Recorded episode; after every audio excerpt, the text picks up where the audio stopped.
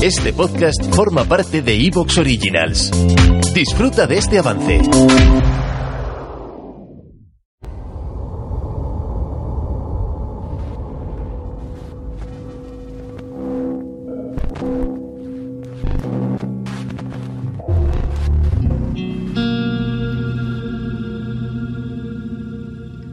Ah, las librerías. Qué magnífico lugar. Qué espacio sagrado. Qué pocas quedan, por cierto. De viejo. De nuevo, yo creo que han remontado un poco después de la pandemia y mando un abrazo muy grande a todos mis amigos libreros, editores, porque yo en el fondo soy del gremio, aunque no escribo hace más de 20 años, prácticamente, pero lector seré toda la vida. Las cosas que pasan en las librerías, ¿eh? Hay varios casos de misterio en librerías, ahora vamos con uno de ellos, con una investigación. Pero yo cuando hablo de librerías de viejo me acuerdo de tantas anécdotas increíbles, tantos hallazgos que dirían sincrónicos, es decir, que parece que te estaban esperando.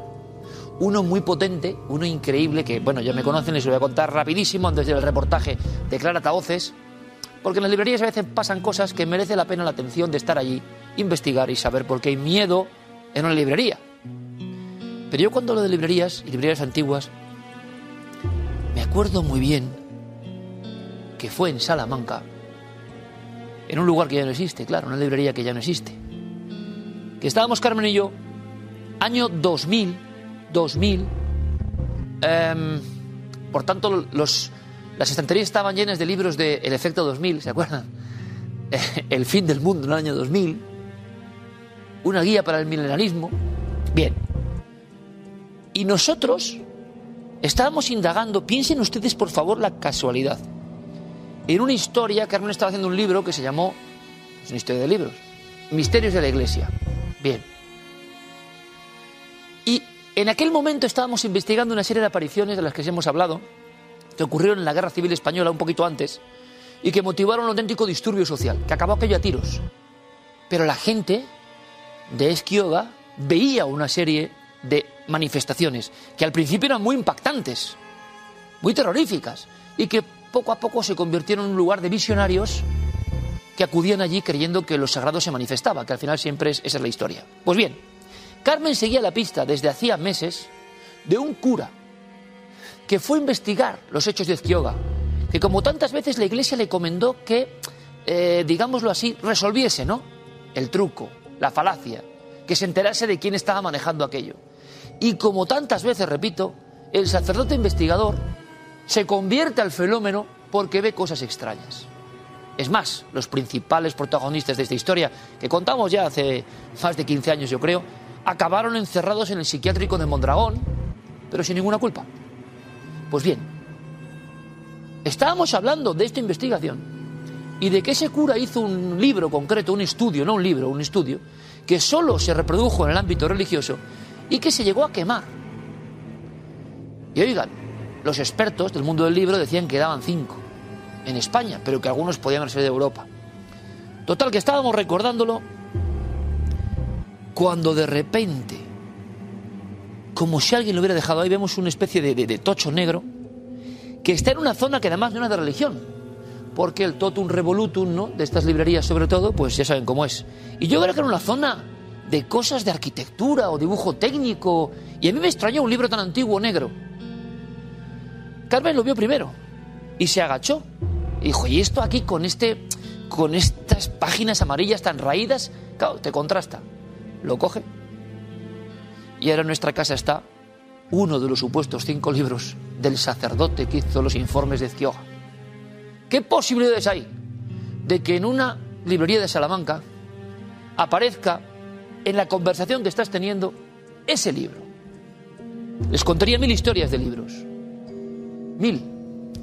Pero quizá lo que están esperando es el reportaje y saber qué pasa en una de estas librerías a día de hoy y por qué el equipo de Cuarto Milenio ha tenido que ir a investigar.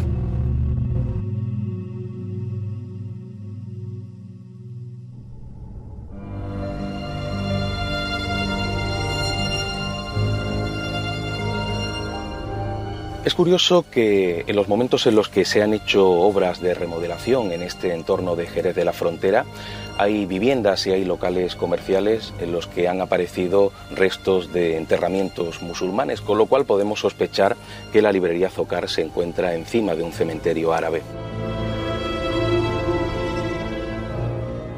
Existió en tiempos pasados, hasta este edificio fue demolido pues aproximadamente en los años 70 para construir en el que estamos hoy, donde hubo una posada, ¿eh?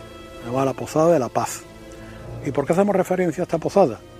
Porque era el sitio donde se alojaba, donde vivía un pintor de origen gaditano, que se vino a Jerez muy joven, y que mm, aquí vivió durante algún tiempo, sobre todo en su época de decadencia, y aquí dormía en esta posada cuando tenía dinero, no siempre.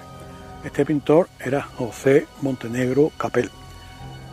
Fue un pintor mm, costumbrista de la época, pintor impresionista, utilizaba eh, vivos colores y en su primera época, su época de esplendor, pintó grandes cuadros porque eran de encargo y por encargo pintaba magníficas cosas y sobre todo de Sevilla. Hasta que este hombre, eh, llegado en 1910, eh, cae en desgracia, se hace un bohemio, un tirado, como decimos aquí. Un profesor que yo conocí, contemporáneo de él, lo describe como una persona desgarbada, eh, alto, cargado de espalda, que vestía una casaca hasta tres cuartos de la pierna, llena de mugre, de mancha, eh, unos pantalones igual, también sucios, una camisa que en su día podía ser blanca, pero no se sabía qué color era, y un bombín de, en la cabeza, también viejísimo, su perilla y su bigote. En esta segunda época él pintaba sobre lo que encontraba, sobre una tabla, sobre un cartón, porque necesitaba cinco pesetas diarias para poder vivir. José de Montenegro falleció en 1916. Cuentan los contemporáneos que pintó su último cuadro en un lugar de Jerez llamado El Calvario. Y una vez terminado de pintar este cuadro se sintió enfermo y entonces dirigió sus pasos al cercano Hospital Municipal de Santa Isabel, donde ya no salió, murió a los dos o tres días, murió solo. Hay una versión oficial que nos cuenta que acude al hospital y que finalmente muere allí.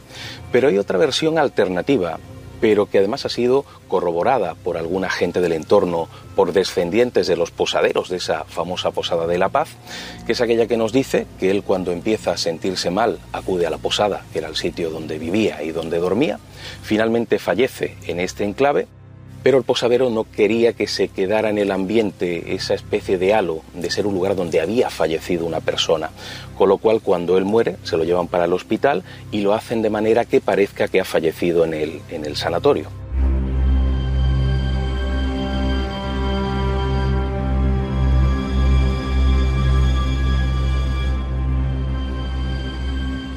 Llegamos aquí a Jerez hace 13 años y hace 7 años cogimos la librería.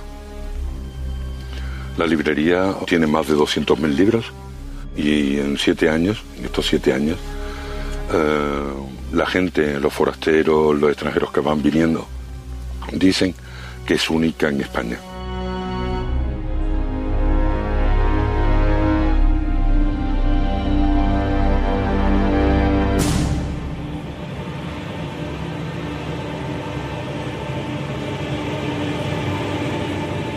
En uno de los asientos de la librería había un chico de 17 años sentado, yo estaba trabajando por otro lado de la librería y este chico empieza a gritarme, Chencho, un fantasma, un fantasma. Salgo corriendo, oh, ¿qué te ha pasado?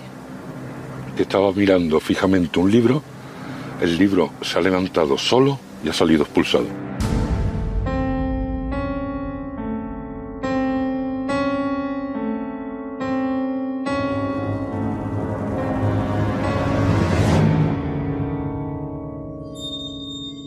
Esto que voy a relatar es una experiencia que tuvimos aquí, Chencho Río, el propietario de esta librería, y yo estábamos preparando un poemario, eh, se titula 2020, Y eso fue en 2020 precisamente.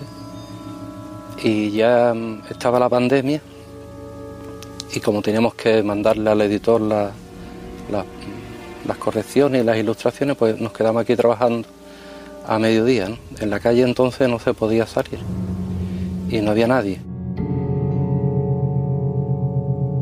Y oímos un ruido, oímos un ruido los dos nos sobresaltamos. No era un ruido de nada, de algún objeto que se moviera, sino era como una voz, como, un, como un grito. No recuerdo que estábamos hablando, pero eh, nos, nos, sobresaltamos. Sí nos sobrecogió, porque era imposible que ese ruido se produjera así. Ya digo que no era un ruido, que era como una voz gutural.